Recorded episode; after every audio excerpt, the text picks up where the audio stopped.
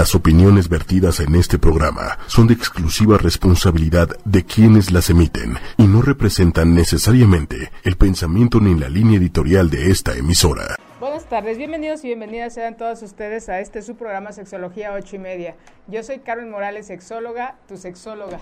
Y bueno, vamos a empezar el día de hoy, de esta calurosa tarde. ¿Cómo están ustedes por allá? Este, eh, en dónde están, se encuentran manejando en casa, eh, afuera, eh, qué tal están ustedes compensando este calorcito un poco asfixiante. Pero bueno, hablaremos el día de hoy de un tema interesante que ya este, ahorita hace, hace un momento que subí la, foto para, para invitarlos a que estuvieran aquí conmigo, ya una, una amiga muy querida este, le, llama la atención el tema del día de hoy. Eh, entonces desde ahí como que empieza a generar opiniones, eh, preguntas y bueno, para eso estamos hoy esta tarde. espero sus comentarios, espero sus dudas y el tema del día de hoy es eh, ¿nazco, nacemos siendo mujeres u hombres o aprendemos a hacerlo? ¿Ustedes qué opinan? Se oye un poquito a, a la gente que me preguntó antes de empezar el programa o a lo largo de la semana, y me preguntaba de qué iba a hablar, yo le decía y se quedaba como sorprendida. ¿no? Eh, recuerden que una de las cosas que hemos hablado en otros programas es el hecho de dar por hecho las cosas.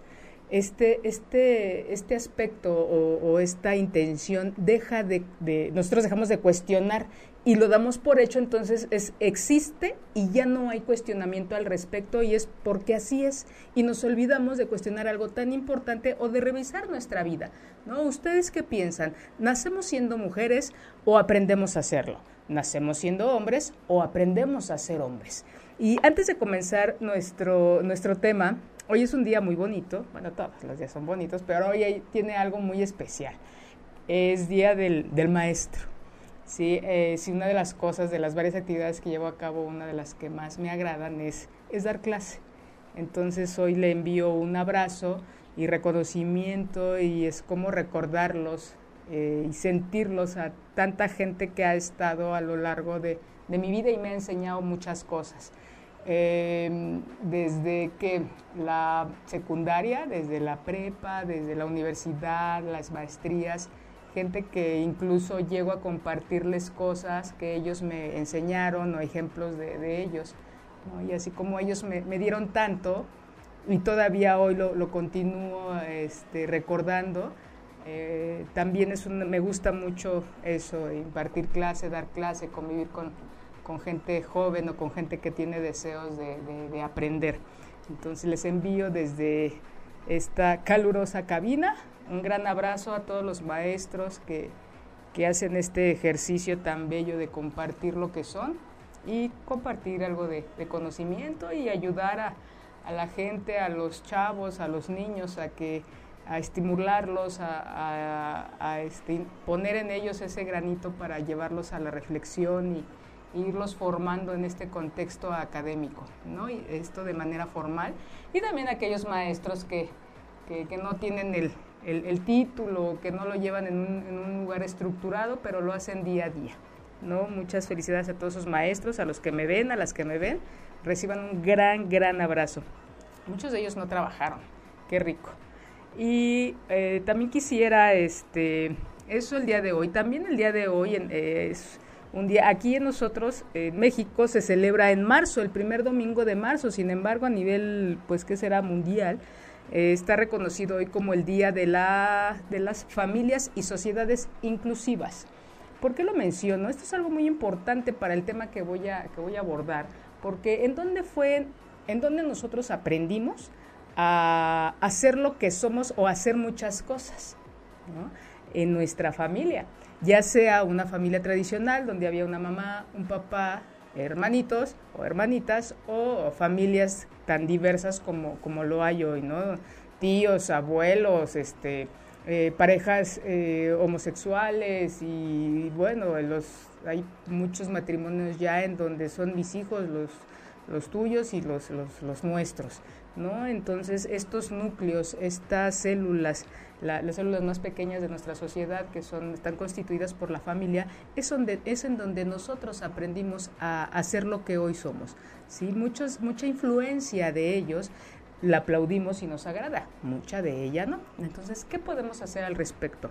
Yo los invito a que revisen, a que hagan un pequeño ejercicio para que vean qué de lo que son ustedes hoy o de lo que hacen hoy se lo aprendieron a mamá o se lo aprendieron a papá o a la abuela. Muchas veces no está mamá presente o, crecimos con, nuestra abuela, con una tía, con, con la comadre, con la vecina. ¿Y qué le aprendimos a ella o a él, a esas figuras eh, importantes en nuestra infancia? ¿no? ¿A, a quién le aprendí a arreglarme, a quién le aprendí a ser disciplinada, a quién le aprendí a reírme, a quién le aprendí a, a muchas cosas, ¿no? Gracias, Manuelito. Este, a quién le, fuimos le hemos ido aprendiendo lo que somos y qué es lo que nosotros hemos ido descubierto a lo largo de la vida y qué es de nosotros. Eh, dentro de muy poco voy a traer a una, invitada. y ustedes dirán qué tiene que ver el box con la sexualidad. Es una chica que eh, me gusta mucho eh, su forma de ser y ella, ella practica el box entonces, y su mamá me dice, es que es muy raro porque ni a su papá ni a mí nos gusta el box y ella ama el box. ¿no? Son de las cosas que más le gustan en la vida y es como ir viendo qué es lo que nosotros hemos aprendido y qué es lo que ha salido de nosotros. ¿no? Es como cuestionarlo, es lo que le llaman eh, esta parte auténtica, ¿no? que no la copiamos, pero que sí surgió por alguna inquietud, algo, algo hemos visto que nos llamó la atención de alguna actividad específica que no la vimos en casa, pero sí la vemos en otro lado y la retomamos. Entonces, eh, retomando, ¿qué es lo que ustedes le han aprendido a su mamá? El ser, el, el tomar las cosas con tranquilidad, el llevar a la reflexión, el tomar las cosas de manera aprensiva, impulsiva o el, tomar las cosas con calma. Este pensamiento dicotómico nos ha llevado a dividir, ¿no? Si soy tranquila, entonces no soy impulsiva. Si soy impulsiva, no soy tranquila. Y no, también es como revisarnos y ver cómo somos en cada área, en cada eh, lugar o en cada situación. ¿no? ¿Cómo reaccionamos? Es revisarnos nosotras y nosotros mismos. Entonces, ¿eso en dónde lo aprendimos? En la familia principalmente y como lo he dicho en otros programas, también en la, en la escuela esta, estas eh, conductas nos las llevan a reafirmar o a cuestionar. Por eso siempre he dicho, cuando ustedes vayan a, lleven a su hijo a la escuela, revisen que esa escuela pues coincida con la, educación de ahí, coincida con los valores y con, que ustedes les dan a sus hijos en, casa. ¿no? Cada escuela tiene ciertos lineamientos, ciertos pilares en, que, en donde se basa su educación y pues lo ideal sería que estos pilares se coincidieran con la forma de educar de, de, casa, de los papás, de cómo se ha platicado para educar a sus hijos en el mejor de los casos. Y si no, la, si no lo han, si no se lo han, lo han platicado o se lo han cuestionado, pues es un buen momento para que se pregunten qué tipo de educación quieren para su hijo, para su hija. Y bueno, también este, eh, hoy 15 de mayo, el otro día importante que más adelante les, les, les mencionaré por, por, lo que conlleva nuestro tema es el Día Internacional de la Homofobia y Transfobia, que es el 17 de mayo. Hoy es 15, pues sería pasado mañana. Más adelante les voy a explicar un poquito por qué es importante ese día y con nuestro tema. Entonces, ya revisaron, este, bueno, yo retomo el, el tema de hoy por el libro de Simón de Babiur, que se llama El segundo sexo ella nos dice, ella es una mujer de, de que, este, que lleva a cabo en, Francia en, a partir de 1940 y tantos este, algún eh, un movimiento. Me llama mucho la atención todo lo que ella propone. Este, es una muy importante feminista en la historia y ella dice, no se nace mujer, se llega a serlo cómo vamos a ir construyendo, porque nosotros vamos construyendo, nadie nacemos y es de es que así nació y pues así va a morir, no, nacemos como eh, hemos visto en otros programas, nuestra sexualidad tiene que ver con tres aspectos. Uno es el psicológico, otro es el biológico y otro es el social. Biológicamente tenemos características que se asocian con hembra o macho, mujer u hombre, pero el ser mujer tiene que ver con cómo nos comportamos. ¿Qué es lo que hacemos? ¿Cómo nos sentimos? Más que cumplir con algo esperado es cómo nos sentimos. Si han hecho ustedes la pregunta de qué significa el ser mujer o el qué significa ser hombre o por qué soy mujer no solamente por traer, tener una vulva o soy hombre porque tengo un pene y dos testículos, no, no necesariamente. Es parte del, para regular, regularnos como sociedad, es importante que haya reglas. Imagínense que esto, si no hubiera reglas, pues esto sería un, caos. ¿sí? Entonces hay reglas de, hay un horario, hay una derecha, hay una izquierda, hay protocolos, hay cosas que nos ayudan a funcionar. Pero tanto ha, ido, o sea, este, em, nos hemos apegado a cómo deben de ser las cosas que a veces nos hemos olvidado de qué es lo que yo quiero, qué es lo que yo deseo. ¿No? ¿Cuánta gente en su familia por generaciones han repetido la profesión de médico y el que no es médico, bueno, sale de esa, de ese, de, esa profesión y pues sí no es muy bien recibido. ¿no? Es eh, ir repitiendo, pero sin saber el por qué o para qué. Entonces, esta mujer me llama mucho la atención porque crece es una mujer que viene pues de, una situación económica muy buena, en donde la educación era de pues nos vamos a casar, eh, esperar que alguien se casara para seguir enriqueciéndose, ¿no? Pero pues por la crisis que hay en Francia en aquellos tiempos, ella queda muy, eh, pues queda la familia sin dinero, entonces lo que tuvieron que hacer es, ella tuvo que estudiar y trabajar, es en donde ella empieza a recibir esta, empieza a aportar y a escribir estas reflexiones acerca de la eh, postura, de la función o del lugar que ocupa la mujer a lo largo de la historia. Creo que eh, hemos, eh, dice, vamos a leer aquí. Saludos, hace ocho días creo que no, no, saludé a nadie. Irma Rivera, un saludo y un abrazo. También una gran maestra de vida, muchas gracias. José, hola, yo le he aprendido a ser agresivo y no dejarme de nadie si no, golpiza segura. Ajá, claro que sí, eh, a mí me tocó también, como no, si tú llegas llorando, este, te voy a poner otra por dejarte, ¿no?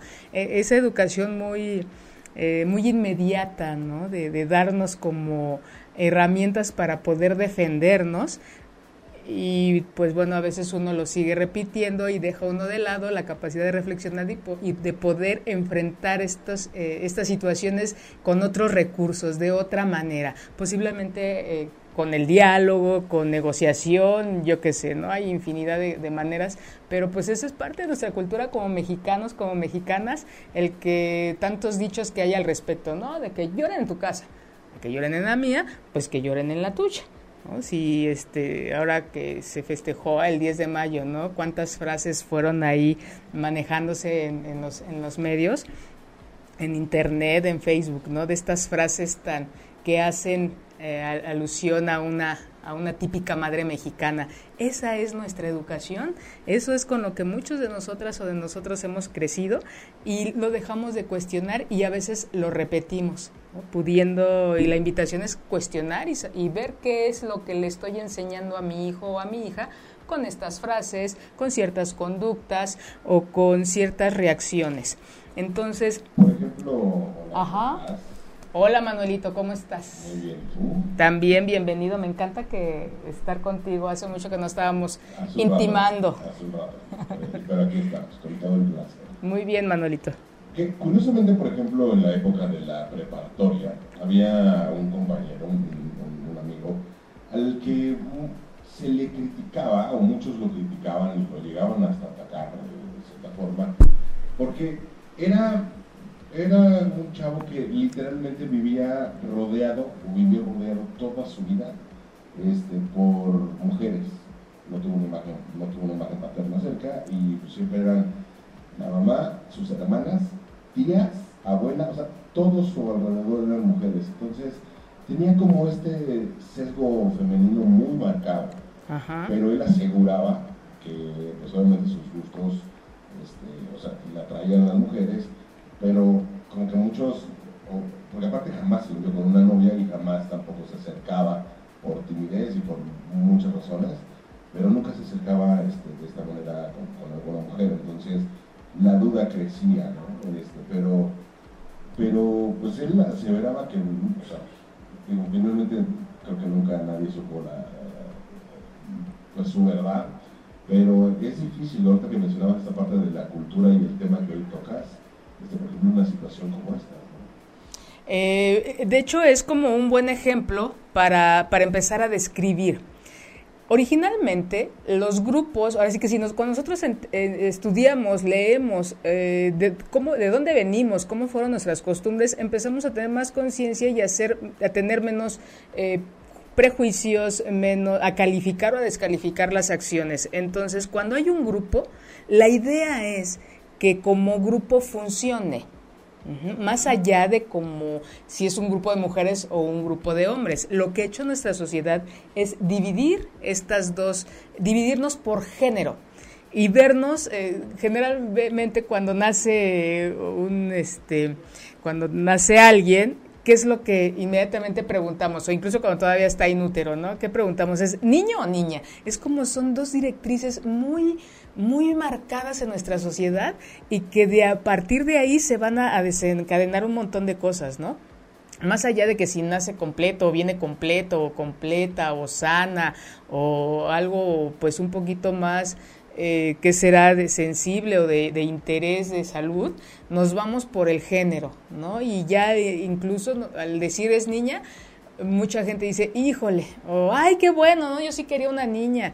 Entonces, mucho tiene que ver con nuestra historia de vida. Pero retomando, Manuelito, tiene que ver con estos grupos. No por ser un grupo de mujeres, va a haber más cosas. Sí va a haber una energía femenina, que ya hablaremos en algún, algún programa de energía femenina y energía masculina que no tiene que ver con género todas las personas tenemos estas dos energías, y, em, pero bueno, ya sería como salirme mucho del tema. Entonces, no por ser mujeres, como grupo, cada quien va a llevar a cabo una actividad, un rol. Socialmente marcado como masculino o femenino, pero en la realidad vean sus familias.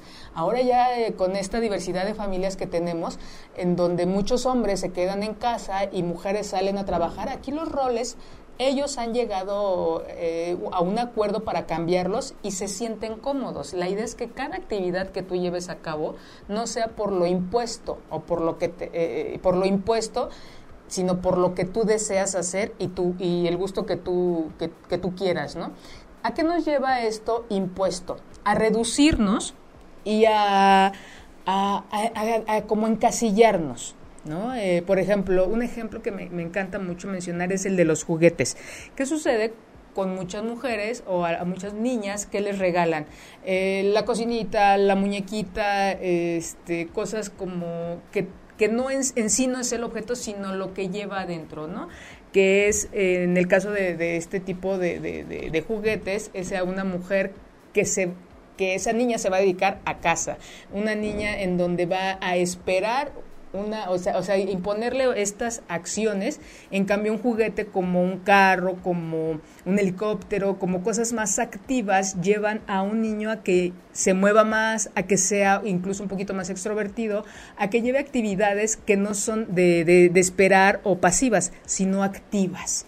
De hecho, en algunas circunstancias, por ejemplo, ahorita que mencionas estos juegos, en, en alguna fiesta de estas de niños, de repente la situación con una mamá que y le puso una regañiza a la niña porque estaba toda sucia y de, de tierra y pues, ella estaba, estaba jugando. Pues estaba jugando con los niños fútbol y de repente el regaño fue el, ve cómo estás toda sucia, pareces niño. Uh pareces niño eh, eh, suena como, como si hubiera hecho lo peor del mundo. Claro, y es eso no te toca a ti. ¿No? Y realmente en los niños ya es una como ofensa incluso el que siendo niña pareces niño. Entonces imagínense cuál es ahí el mensaje. Más allá de lo sucio, de lo limpio, es el pareces niño, tú no eres eso, a separarlo. Y las niñas son limpias, las niñas son quietecitas, las niñas son pasivas, las niñas aceptan, las niñas acatan. Exactamente, esas princesas que de los cuentos de, eh, de antaño, en donde se les reforzaba esta idea de sumisión, pasividad, debilidad en espera. Recuerdan que les he platicado este mito de, de Perséfone y, Demeter, ¿no? En donde es esta niña muy eh, consentida o muy cuidada por parte de su mamá, entonces está, la hace vulnerable. Ahora lo vemos en la película esta de Nemo, ¿no? Dice, no quiero que le pase nada a mi hijo, entonces lo cubre, le evita cosas que lo llevan a que él sea vulnerable. Entre más cosas nos pasan, más experiencia y más conocimiento tenemos. Algo aprendemos de lo que sucede y de lo que evita, entonces estamos imaginando e incluso puede llegarnos a ponernos en una situación de, riesgo. Entonces, sí, sí, Manuel, y fíjate que así como ese ejemplo que tú me dices, hay otro en donde un médico, un ortopedista, ya un señor muy grande, de más de 70 años, eh, pues bueno, con el fin de que su hija, de que está hablando con, con la mamá de este, la pacientita, y le dice, señora, le tiene usted que decir a su hija que las brujas son las que se sientan con las piernas abiertas porque esta niña tiene un problemita con las rodillas, no sé, entonces debe de, pues se le debe de cuidar mucho la postura. Y dice, y dígale que las princesitas bonitas, obedientes, se sientan con las piernas cerraditas. Bueno, esta mamá se, se, infartó, ¿no? Dice, bueno, yo nada más voy a que me diga el diagnóstico ortopédico y no necesariamente que me diga cómo voy a educar a a mi hija. Entonces, vean cómo vamos asociando ciertas conductas, ciertas posturas a lo femenino o al género masculino. Y lo va limitando. Estas diferencias nos van haciendo que lejos de integrar lo que es diferente a mí o lo que a mí me gustaría hacer, lo veo con rechazo, lo veo de manera alejada a mí. ¿Y qué es, cuál es el resultado? Ojalá nada más quedar en, bueno, a mí no me gusta la falda o a mí no me gusta jugar con las muñequitas o con la cocinita o los niños, a mí me gusta cocinar, yo preferiría una cazuelita que, que ir a jugar fútbol.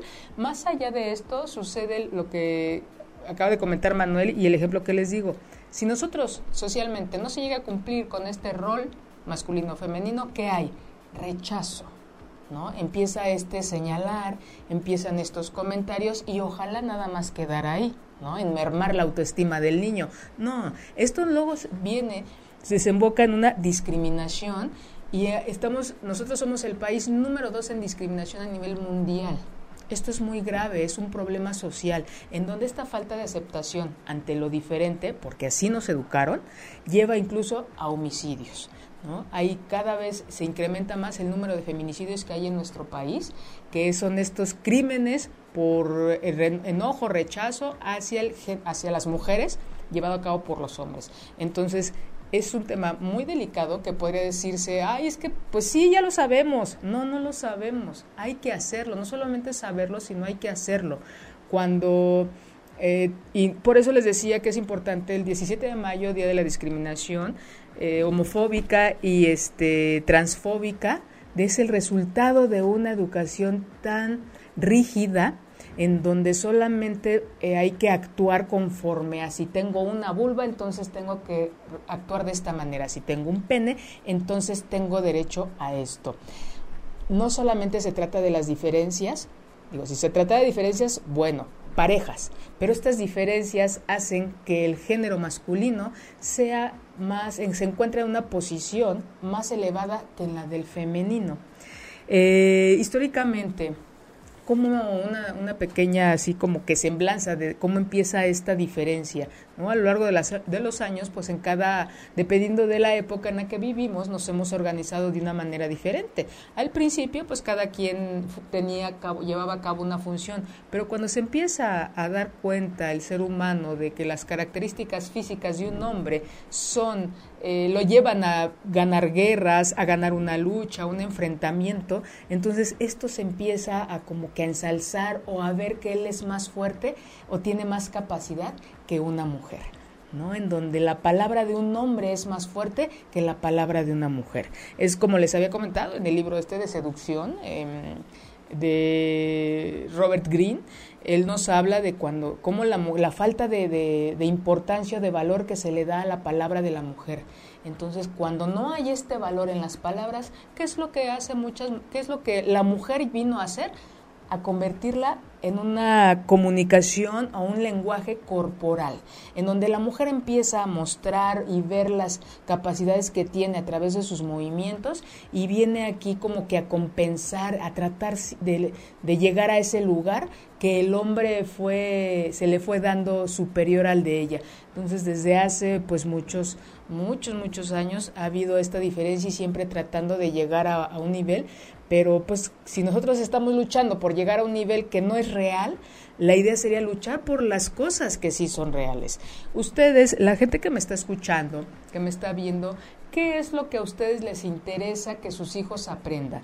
¿Qué es lo que a ustedes les interesa? ¿Qué valores les gustaría que, que sus hijos vieran de manera individual en par o en pareja? ¿no? ¿Cuántos hombres eh, dicen eh, o tienen en su creencia de que pues ellos nada más pueden andar con alguien, con una mujer que físicamente es atractiva con ciertas facciones que cumplen un estereotipo, ¿no? De nuestra época o mujeres, ¿no? Que solamente con ciertas se van a relacionar con ciertas características físicas de hombres y a veces nos olvidamos del, del ser humano, estas características, como dicen tantos poemas, canciones y demás, la belleza acaba o lo físico se va desgastando, pero lo de lo que tenemos por dentro no. ¿Qué es esto que tenemos por dentro? Estos valores. ¿Cómo que son los japoneses? Tienen muy en muy en alto unos unos valores que me, que me la verdad me me llama mucho la atención y es esa, información que se va manejando ahí en, en investigaciones de, de, análisis de cómo se va comportando cierta población de diferentes países. Ellos, para ellos es muy importante el honor, la honradez, la educación y la dedicación. Ellos tienen muy claro todo eso y no solamente por decirlo, lo hemos visto en los mundiales, a ver cómo, cómo nos va ahora en este mundial de, Rusia, ¿no? Eh, ellos se quedaban en el mundial pasado, se quedaban los japoneses a barrer, a recoger su basura y no esperaban a que llegara un equipo de limpieza a llevar a cabo esta actividad. ¿no? Ellos este, se inclinan por si no tiras basura no tiene por qué haber alguien, la gente de sus oficinas limpia sus oficinas, los chicos en la escuela tienen un horario para ir a limpiar los baños, sus salones, entonces esa conducta en, nuestra sociedad para muchos incluso llega a ser denigrante. Si, ¿Cómo yo voy a barrer? Yo vengo aquí a estudiar, yo vengo aquí a trabajar. ¿Cómo voy a barrer? Y lejos de conservar su lugar limpio u ordenado, eh, tiran basura. ¿Cuánta gente hemos visto que anda en las calles tirando eh, cosas? Las inundaciones mucho tiene que ver en nuestra ciudad porque tiran basura y, y, no y otro tanto, pues porque no hay los este las los canales o desagües necesarios, ¿no? Para una ciudad como la nuestra. Entonces son cosas muy básicas. Es algo que, que me gusta mucho eh, compartirles que nuestra educación no es de saber más y todos los libros del mundo, si lo van a hacer, pues disfrútenlo, pero es irnos a lo básico, al orden, a la limpieza, a la comunicación, a la honestidad. ¿no? Cuando, ¿Cuántas veces no llegan sus hijos o sus hijas con una pluma, un lápiz que no es de ella o, o un suéter que no es de ella o de él? Y dicen, no pasa nada, sí, sí pasa, porque no es de ellos. ¿no? En Canadá también tienen muy claro esto, si ellos ven algo mal puesto, ahí se queda porque es de alguien. Y aquí en México no, aquí en México lo vemos mal, pues no, pues si no es de nada, es mío, ¿no? Y hasta me escondo y, y nada de ahí, que todo queda pelón, todo queda limpio porque nos lo llevamos, nos lo hacemos nuestro. Y de hecho, hasta en la publicidad hoy día, por ejemplo, hay un comercial al aire Ajá. de una pizzería Uh -huh. en donde hay una promoción, ¿no? Una super promoción según ellos, en donde los jóvenes, son los jóvenes los que van a comprar la pizza, Uh -huh. este, se sorprenden de tan barata que está, pensando que es un error del cajero. Y la actitud es, es justamente esa, es vámonos rápido porque el cajero se equivocó. Uh -huh. Y entonces corrimos con suerte y, y- y- y vámonos, ¿no? Corramos. Este, aprovechémonos de esta situación del error de alguien. Uh -huh. Y, y en otras culturas, como tú dices bien, los japoneses lo tienen muy claro, ¿no? a ver, te equivocaste de, cambio, toma, me de más. Te equivocaste de precio, este, este es el correcto, ¿no? Hay, hay, un, hay un error, te ayudo a corregirlo, porque somos un equipo, una sociedad. Claro, el interés es individual y en grupo. Esa es otra de las cosas que también, lejos de hacer estas divisiones de competitividad, y más entre mujeres, que también ese va a ser otro tema, la competencia entre mujeres y la unión, y los hombres más que competir, ellos se unen, la mayoría. Eh, e, e, ese es otro de los problemas que tenemos ya se me fue este Manuelito, pero este la, la competencia, eh, todo por irme a lo del otro programa, pero bueno, este sí tienes mucha razón en eso y tiene que ver con, con cosas, con honestidad. ¿no? No es el hecho de que hoy me gano 5, 10, 15 pesos. Esta falta de honestidad nos lleva a llevarla cada vez más grande. Ah, ya me acordé. Lejos de que los roles nos lleven a dividir y ya a la competencia, la idea sería educarnos para saber trabajar en equipo, para y eso tampoco lo tenemos muy claro o muy en nuestra cultura. Yo siempre les recomiendo a los papás, señores, metan a sus hijos a un deporte en donde, o alguna actividad en donde se trabaje en equipo. El mexicano es muy egoísta y solamente piensa en él. Sí es cierto que necesitamos tener cierto, vernos nosotros y ser de alguna manera egoístas, pero también es importante como grupo, como sociedad, saber trabajar en equipo y no lo sabemos. Cada quien trabajamos para cada, ¿cómo? cada quien le echa ganitas como para su milpita, ¿no? algo así. Y, y, de verdad ni siquiera es algo que nosotros pongamos en la mesa de saber trabajar en, el, eh, en equipo. Un, un, deporte muy interesante al respecto es el fútbol americano. Si uno de ellos falla, todo el entrenamiento, todo cómo se lleva a cabo eh, este, este deporte, es en donde uno, si uno está mal, un elemento del equipo está mal, va a ver repercutir en los demás. El error no es de uno, el error o el, el riesgo o eh, es del equipo, no solamente es de una persona.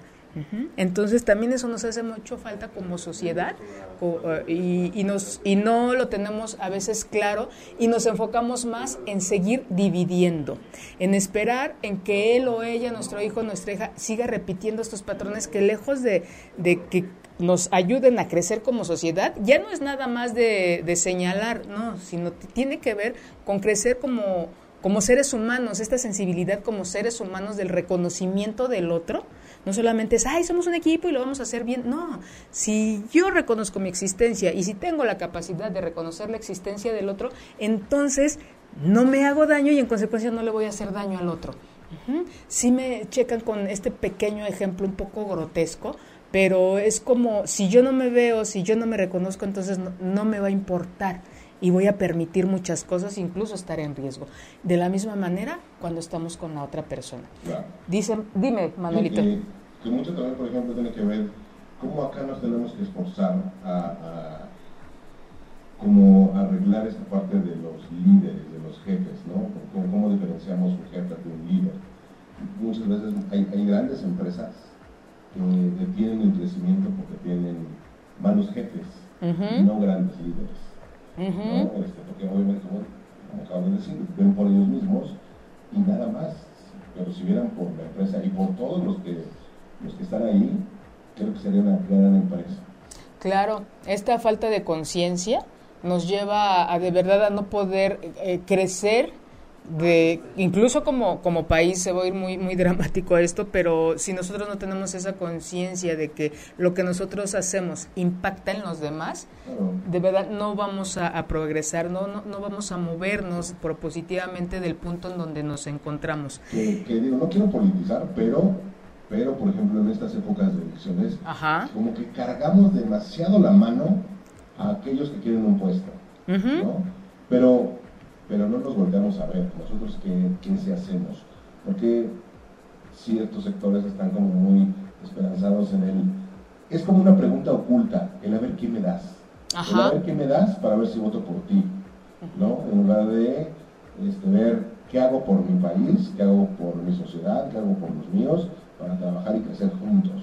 Claro, y sin estar esperando. Esta cultura de la ventaja, Manuel, del, del de sacar ventaja de lo que hacemos, de irnos sobre tomar el, el atajo y no llevar a cabo el camino ¿no? que nos lleva eh, a, a, un gran aprendizaje, no es entre más rápido mejor, es el que de que lloren en tu casa, que lloren en la mía, o sea, esos dichos tiene que vienen del origen de nuestra cultura, ¿no? de cómo, cómo nos vivimos Y es de... uno que deberíamos de, decir no más es el, clásico el que no tranza no avanza.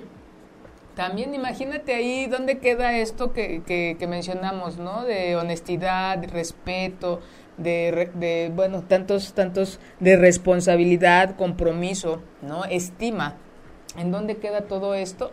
Y eso nos olvidamos en, casa, en, en, la familia, de fomentarlo, de ponerlo en la mesa, de esos comentarios, lejos de, ser en cuanto a sexistas, en cuanto a no es que eres mujer y tú no puedes hacer esto, es que los niños no lloran, ¿por qué no? Todos lloramos. Hay un ejercicio muy bonito que cuando hago talleres con los niños me gusta hacer, ¿no? Les pongo ciertas frases o ciertas cosas, por ejemplo, este llorar y ya ellos, los niños van a tener una tarjeta azul, las niñas una tarjeta, bueno, no, los dos tienen las dos tarjetas, entonces ellos van a levantar la tarjeta rosa si le corresponde a las niñas o la tarjeta azul si le corresponde a los niños. Entonces cuando les pongo la de llorar, la mayoría de las veces ya los niños me levantan las dos. En otras ocasiones nada más me levantan la, la rosita de que es de las niñas, solamente las niñas lloran. la pregunta que viene es, ¿y los niños no lloran? Y es sí, también lloran pero no se los permite la sociedad. Es, no, no, no, tú no llores, no, no seas chillón, nada más, no, pareces niña. Y siempre, este, si se dan cuenta y nos detenemos tantito, igual que el comentario anterior, ¿qué nos lleva esto a que lo está mal lo otro? A empezar a ver la rivalidad, a empezar, yo no soy parte de eso. ¿no? A ver la complementariedad. La complementariedad en cuanto a género, reproductivamente hablando, es excelente y la única. Pero en cuanto a relacionarnos en otros contextos, con amigos, familiares, trabajo y demás, entonces nos hace lejos de que nos lleve a podernos acercar, nos lleva a separarnos. ¿No? Entonces, eh, y bueno, otra de las cosas que como sociedad, como cultura, llevan a ser eh, hombres y mujeres diferentes es que la identidad masculina a los hombres se les enseña a identificarse o a darle valor a sus órganos sexuales externos, ¿no? Un pene grande, un pene grueso, un pene potente, ¿no? Entre más tengo yo como hombre mis órganos sexuales grandes y firmes, más se acentúa mi masculinidad, ¿no? ¿Cuántos hombres conozco muchos en terapia y conocidos en donde no tienen el pene que ellos quisieran y sufren y lo tratan de compensar con otras cosas. No, tienen lo que presumen. Ándale, pero ellos lo saben, entonces es este de, compensarlo con otras cosas. No tienen que compensar, hay que valorar no, no esta parte, sino como esta calidad de seres humanos, ¿no? De estas descripciones que ya, que ya mencioné.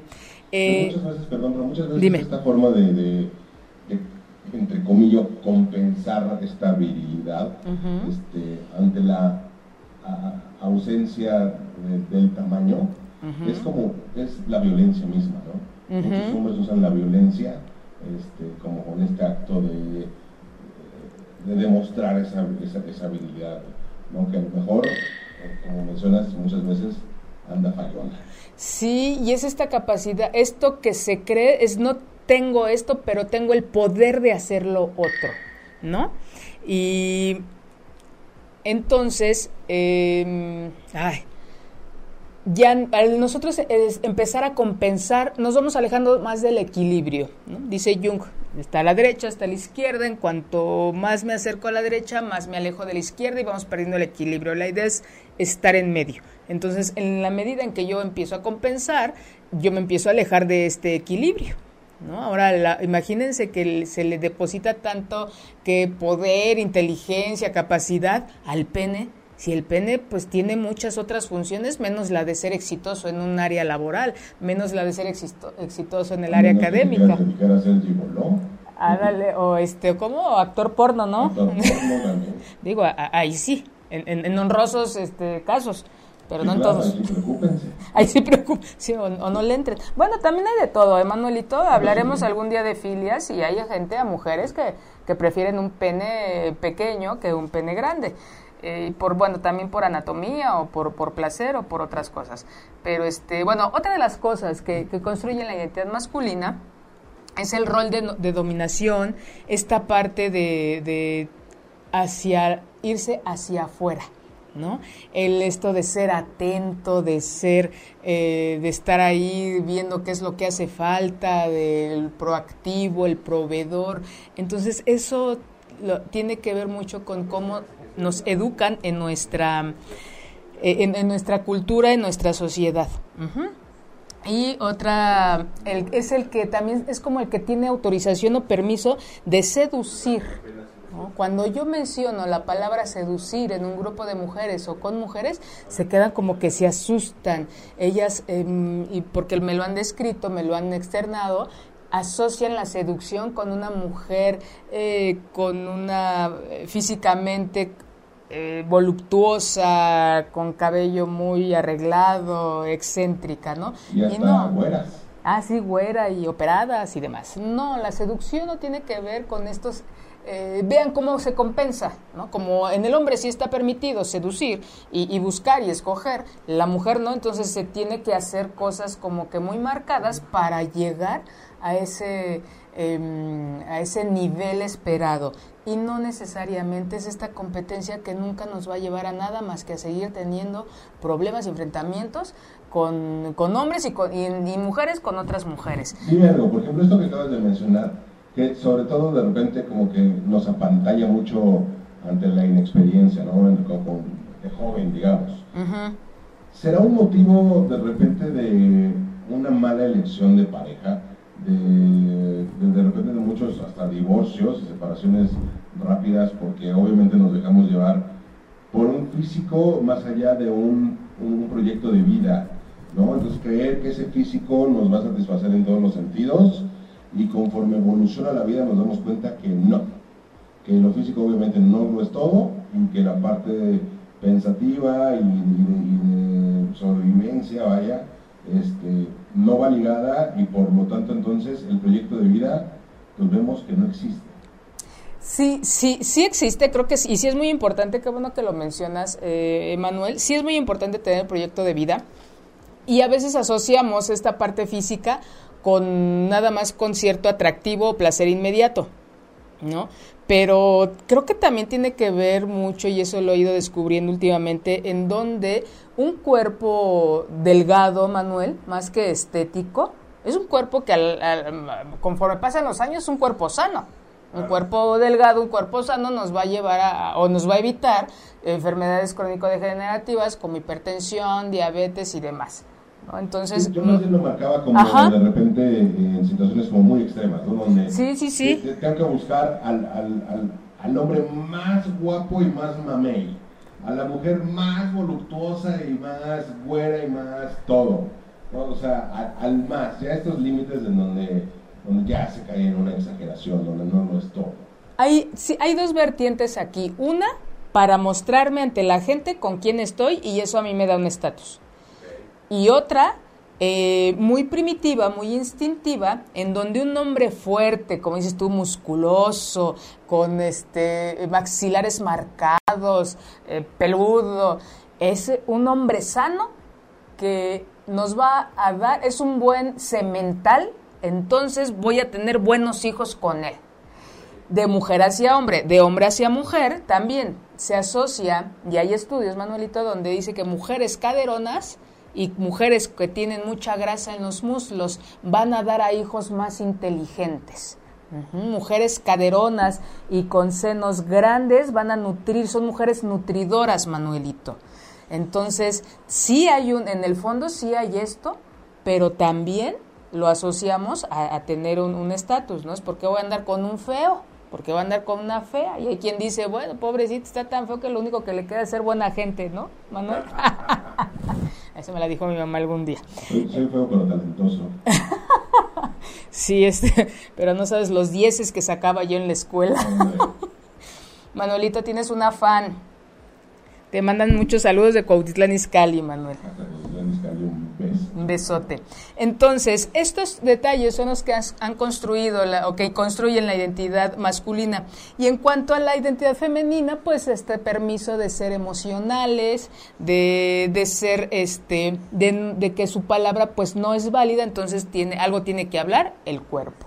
¿no? Eh, una mujer pasiva, sumisa, tranquila, obediente, y eso sí, De ese yo, le, llamo el, el, arquetipo de, de, este, del pípila. Todo tienen que aguantar. Al marido borracho, al hijo irrespetuoso, al, al jefe abusador. Entonces, vean nada más cuánta carga hay, tanto en el hombre como en la mujer, y que llega un momento en que es muy asfixiante. ¿No? Tanto en la mujer tantos abusos, tanto en un hombre tanta responsabilidad. Porque también ¿qué le piden a un hombre? Que sepa de mecánica, de electricidad, que este, si hay algún problema él lo va a solucionar, llevar, traer y luego en este tráfico, imagínense, es muy cansado. Entonces, si realmente nos organizáramos para llevar a cabo las actividades que se nos facilitan, que se nos da o que tenemos habilidades, otra cosa sería más allá de vernos como género. Es que eres mujer y te toca la cocina. Es muy pesado trabajar en la cocina. Es que eres hombre y te toca traer dinero. Ustedes saben que cuánto la carga que puede tener un hombre en tener que cumplir con toda la parte económica ¿no? Comer bien, las escuelas, los viajes, el este, las uñas, el súper, o sea, también eso es algo muy eh, estresante para, para ambos, ¿no? Eh, tanto una postura pasiva como una más activa. Entonces los invito a que revisen esos roles que ustedes llevan a cabo, qué le aprendieron a mamá, qué le aprendieron a papá, qué de ahí les gusta o qué han ido ustedes descubriendo a lo largo en el trayecto, en el transcurso de su vida, que los ha llevado a decir, no, pues esto yo no sé dónde lo aprendí, a mí me gusta. ¿no? Es como la idea de reconocer qué es lo que le gusta a cada quien, más allá de, de, hacer, de sernos, hacernos diferentes por género y competir. Y bueno, esas competencias normalmente terminan como un partido de fútbol, ¿no? De, este, de clásicos a, ahí a botellazos y demás. Hay este y también hay, hay muchas eh, películas en la actualidad en donde se están eh, tratando de actualizar los los roles y los estereotipos de las mujeres. Una de ellas es una película bellísima para niños, adolescentes y adultos que se llama Valiente. Una película muy bonita que yo les recomiendo y este y enséñenles, eh, acérquense a sus hijos a leer, a ver eh, videocuentos. Es una actividad muy bonita lo de los videocuentos. revisen, hay unos videocuentos muy bonitos como el de un libro que les recomendé que lo acabo de descubrir eh, en, en, en, YouTube que se llama este eh, las orejas de orejas de mariposa creo que se llama el, el, cuento y ahorita ya está en videocuento entonces creo, que mencionas esto de las eh, caricaturas de, sobre todo de Disney Ajá. con Valiente Ajá. Eh, estaba leyendo que ya se viene una película en donde eh, pues esta pseudo princesa Ajá. ya más bien o sea ya están tocando temas justamente eh, de homosexualidad como, como con, con, fuerza en la sociedad, este, dándoles esa valía, vaya, ¿no? dándoles un lugar justo y necesario en donde personas homosexuales, o sea, ya no nada más es la princesa y el galán, ¿no? Ajá. Y eso me parece que por parte de Disney es muy bueno, habrá que ver, habrá que ver cómo lo maneja. Sí, muy interesante, la, la, vamos a ver y la, la, la vamos a, platicar aquí. Y, y, más que nada, ¿qué es lo que hace este tipo de, de, películas, Manuelito? Es ver que existe y lo podemos incluir y es parte de nuestra realidad dicen es que ahora hay muchos homosexuales. No, no es que haya muchos, o sea, ya somos un montón de personas y antes tenían que estar escondidos. Desgraciadamente todavía hay países en los que es, este, los encarcelan y los matan eh, a, personas que tienen esta preferencia eh, sexual en esos países. Entonces va más allá de eso, enfocarnos a esta parte y es al nosotros ver mucho eh, y señalar y tener estas conductas homofóbicas y, demás, nos lleva a alejarnos y descuidar otras cosas que sí son más importantes y que sí está en nuestras manos actualizar e incluir en nuestra vida, en nuestra dinámica de vida diaria y con los que nos rodean. Entonces, esto es la, la, invitación del día de hoy, esta reflexión hacia cómo se han vivido como mujeres, como hombres, en donde lo aprendieron, les gusta este rol que llevan a cabo en la vida, qué tanto lo han descubierto y qué tanto lo fortalecen y lo siguen actualizando. ¿No? Me dio mucho gusto. Yo, yo, yo por ¿Eh? ejemplo, puedo decir que ah, soy, claro. soy, un hombre muy hombre, pero muy mandilón y todavía me hace llorar Bambi. este, esa sensibilidad es muy atractiva, Manuelito. ¿no? Ahí, ahí hago... Muchas gracias, Manuelito. Este, vamos, vamos ahí a, a ir descubriendo esa, ese este, bello ser y vamos a irlo compartiendo con nuestras radioescuchas y la gente que nos ve de Manuelito. Eh, y bueno, este, los espero dentro de ocho días. Voy a hablar de mm, sexualidad y los medios de comunicación. Va aunado con el tema del día de hoy por ver cómo no solamente en la familia es la que nos ha enseñado esto, también los medios, ya comentábamos ahorita con Manuel, hay unas las películas y cómo en cada lugar en donde nosotros volteamos, vemos, estamos, escuchamos y sentimos, hay esta influencia sexual de estos roles y estereotipos de nuestra sociedad aquí en México. Les agradezco mucho. interesante, cómo nos van empujando, ¿no? Eh, cómo, fíjate que empujar y, limitar, este, Manuel. influenciables somos.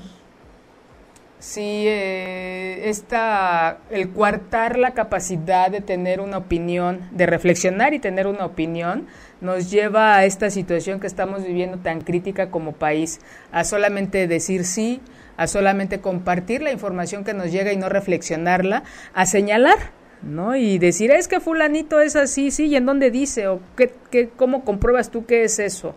¿No? Entonces, un país en donde a, los hijos o nosotros tenemos ese, nos desarrollan esa capacidad de reflexionar y tener una opinión, eh, nos lleva a pedir cosas congruentes, reales y para mejorar, no solamente para este, criticar y destruir y calificar o descalificar, que es lo que muchos hacemos y, comentamos aquí en, en, este, en Facebook, ¿no?